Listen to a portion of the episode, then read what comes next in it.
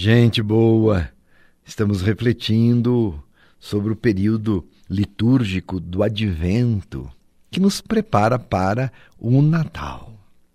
E somos convidados então a dizer assim: Maranatá.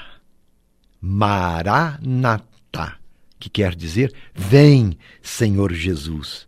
Eu estou preparado, estou com o coração aberto para recebê-lo. Maranatá. Vem, Senhor Jesus. Todo final de ano é um tempo especial. É preciso que seja um tempo especial mesmo, propício para rever a vida, para revermos nossas opções de vida. Jesus esteve presente em sua vida durante todo este ano? É uma pergunta que temos que nos fazer. Será que ele esteve presente em nossos pensamentos, em nossos sentimentos? Jesus esteve presente em nossas atitudes, de forma que quem nos vê, vê em nós Jesus? Enfim, será que conseguimos ser o seu reflexo?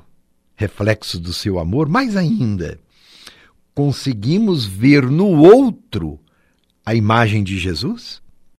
Este tempo de preparação é ajudado também pela liturgia da igreja. E isso é muito antigo, viu?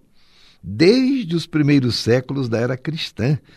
Os cristãos celebram o advento como um tempo de conversão e de preparação para o encontro com Deus. Por isso somos convidados a ser vigilantes e ir ao encontro do Senhor que vem, não somente aceitá-lo passivamente, mas abrir o coração, que seja um encontro. E para haver encontro, Deus vem e ele cumpre com a sua promessa. Nós precisamos ir também ao seu encontro. E sabe qual é a manjedoura que o menino Jesus quer nascer? É um lugar muito especial. A manjedoura em que Jesus quer nascer de verdade é no aconchego do seu coração. Aprendamos com Jesus o seu despojamento, a sua doação, afinal de contas, ele deixou os altos céus e veio aqui pisar o nosso chão. Jesus veio a este mundo despojado. Desde o seu nascimento, nasceu numa gruta de animais. Nem a manjedoura em que ele nasceu lhe pertencia. A manjedoura onde Cristo quer nascer definitivamente, então, é o seu coração. Então que o seu coração pertence a Ele. Aprendamos a lição do presépio. O extremo amor de um Deus que se encarna e que desde muito cedo nos ensinou que devemos ter fé, perdoar, amar o próximo viver como ele viveu. O Filho de Deus despojou-se até da sua condição divina. E sabe por que ele fez isso? Para nos salvar e nos mostrar qual é o melhor caminho a seguir na vida para sermos felizes e nos realizarmos plenamente.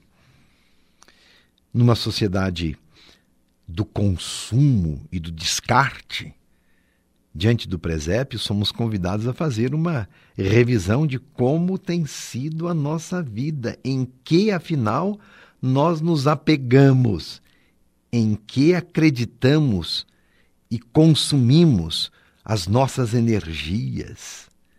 Despojamento parece uma palavra em desuso hoje, porque o apego aos bens materiais tem se sobreposto à vida e a dignidade da pessoa humana. Que tal, caro ouvinte, fazer a experiência nesse Natal de resgatar estes valores e colocá-los na lista das suas prioridades neste tempo de preparação para as festas que se aproximam. Quais valores? O perdão, a partilha, a responsabilidade social, a ternura, o diálogo, o despojamento das nossas certezas para vivermos segundo o querer de Deus. Comecemos, e aqui digo de uma forma bem prática, Comecemos com pequenos atos, que serão atos de amor. Que tal você rever as suas gavetas, o seu guarda-roupa, e ficar somente com o que é de fato necessário? E aí então, fazer a partilha, fazer uma doação daquilo que está lhe sobrando. Doar para as instituições de caridade que abrigam os mais necessitados.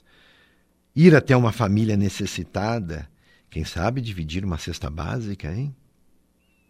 Despojar-se do nosso tempo também para ser presença na vida dos outros. Emprestar o seu ombro, amigo a alguém, estender a mão a quem precisa. Um telefonema que seja, um vídeo, uma videochamada, um bilhete. Isto tudo pode trazer alegria e conforto para as pessoas que estão tristes e desesperançadas em suas casas, lá nos asilos, nos presídios. São pequenos gestos, mas que fazem toda a diferença. E para ilustrar estes gestos, eu gostaria de contar aqui um trecho do livro Deus Sabe que Sofremos, que conta a seguinte história. Um médico foi a um leprosário na África. E ele tinha a intenção de, no leprosário, aos leprosos, falar de Jesus.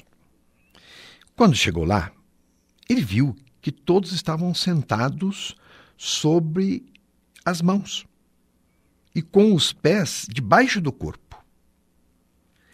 percebeu que eles escondiam os toquinhos que restaram das mãos e dos pés que foram mutilados pela lepra.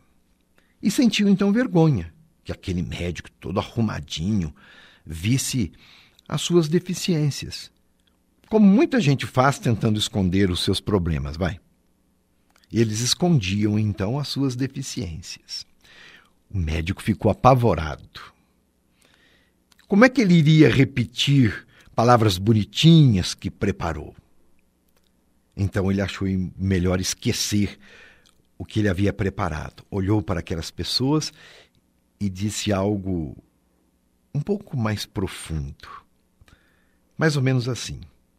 Ele disse: Eu venho de um lugar onde não passo fome, tenho casa para morar, saúde, dinheiro, e muitas coisas que faltam a vocês aqui. Eu tenho tudo lá. Não sei o que é passar fome, não sei o que é dormir na rua, não sei o que é ser leproso ou aleijado das mãos e dos pés. Então, não tenho nada de mim para falar a vocês. Mas vou falar de alguém que sabe o que vocês estão passando. Sou médico e sei que grandes pregos cravados nas mãos e nos pés mutilam. As mãos param de funcionar, os pés também. Quero dizer a vocês que Jesus um dia ficou com suas mãos e seus pés mutilados, pregados numa cruz. Morreu ali, sem poder se mexer, totalmente inválido. E ele morreu por mim e por você. Ele sabe muito bem o que vocês estão passando. É para Ele que vocês devem olhar. É nele que devem crer. Ele entende o que vocês estão passando. E terminou assim a história. Moral? Às vezes, caro ouvinte, deixamos de fazer pequenos gestos que podem fazer toda a diferença na vida de uma pessoa. E com isso deixamos de ser ajudados também.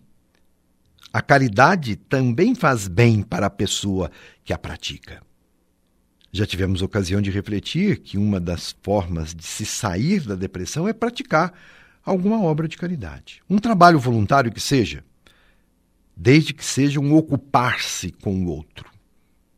Assim, estaremos vivendo o advento amando o próximo e nos sensibilizando com a sua realidade. Façamos com que a palavra despojamento se atualize em nossa vida e também no coração das pessoas com as quais nos encontrarmos neste tempo. Jesus quer encontrar morada na manjedoura do seu coração. Minha bênção a você, meu abraço. E não deixe de acessar os nossos podcasts, rever as reflexões e atualizá-las. Quanto mais meditamos, mais nos preparamos para, de fato, viver o Natal, para que, de fato, o Natal de Jesus seja o seu Natal. Fique com Deus.